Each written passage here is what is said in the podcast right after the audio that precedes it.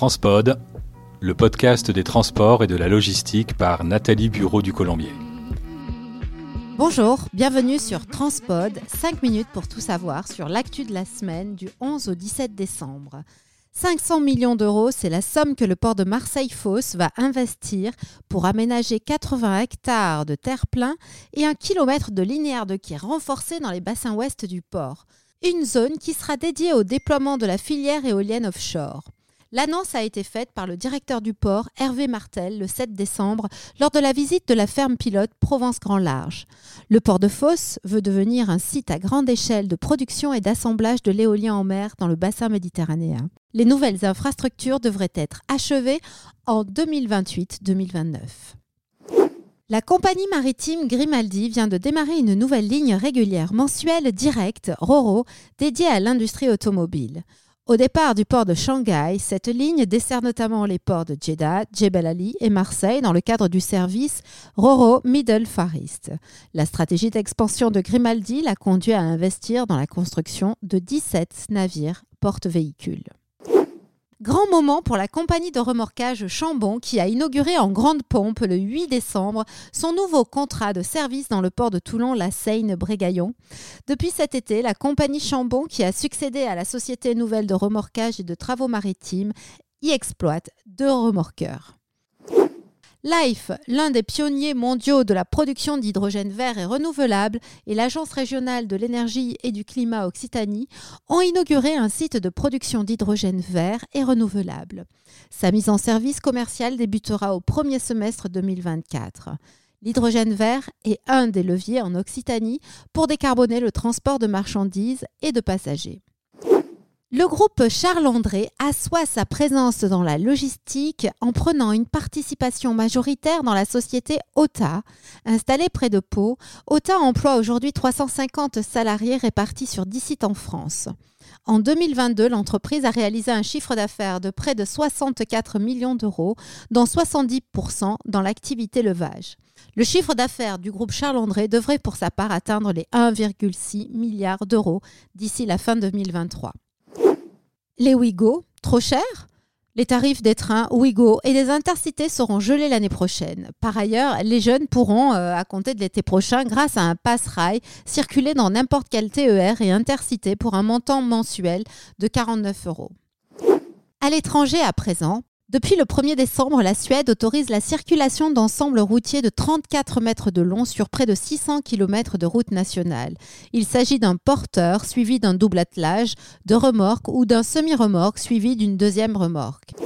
Ghostbusters sur les océans. L'Organisation maritime internationale a adopté une résolution visant à exhorter les États à lutter contre les navires fantômes. Un navire fantôme, c'est un navire qui disparaît des radars en désactivant le transpondeur de son AIS pour se prêter à des activités illicites.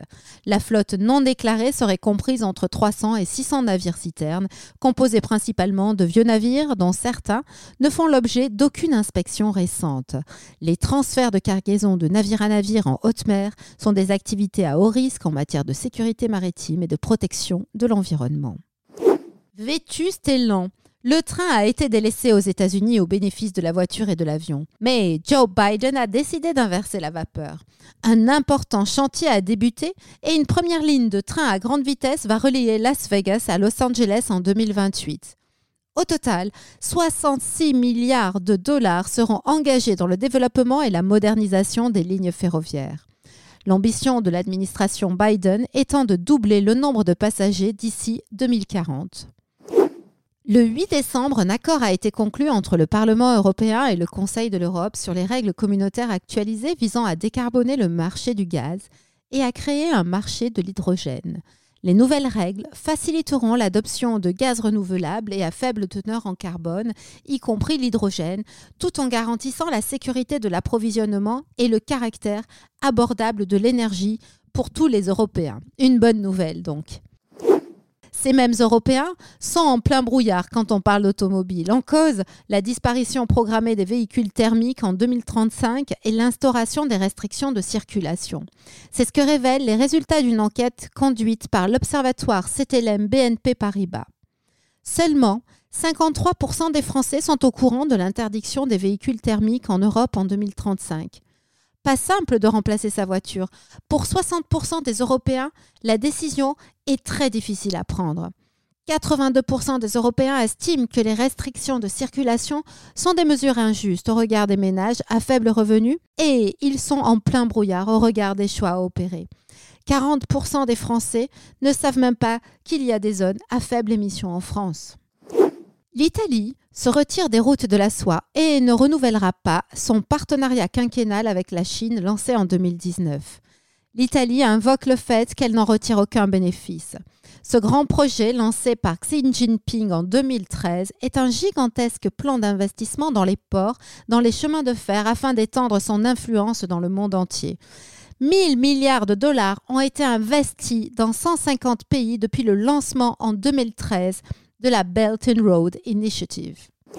Un porte-conteneur de 336 mètres de long de la compagnie Wani a heurté le 6 décembre un pont à Suez après avoir perdu le cap à cause d'un dysfonctionnement de son appareil à gouverner. Le Wani Orpheus, qui arrivait de Singapour et faisait route vers les Pays-Bas, a été pris en charge par quatre remorqueurs.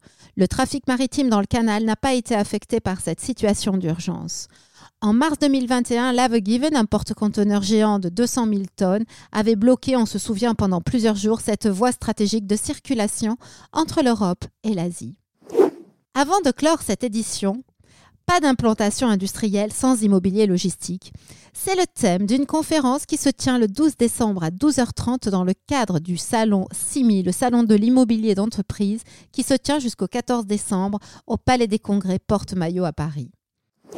Pilotage des flux, opportunités et contraintes sera le thème du webinaire que propose TLF Overseas ce 13 décembre de 10h à 13h15. C'est la fin de notre édition Transpod l'hebdo. Retrouvez-nous sur toutes les plateformes et n'oubliez pas de liker si vous aimez cet épisode. Un grand merci pour votre écoute et transportez-vous bien.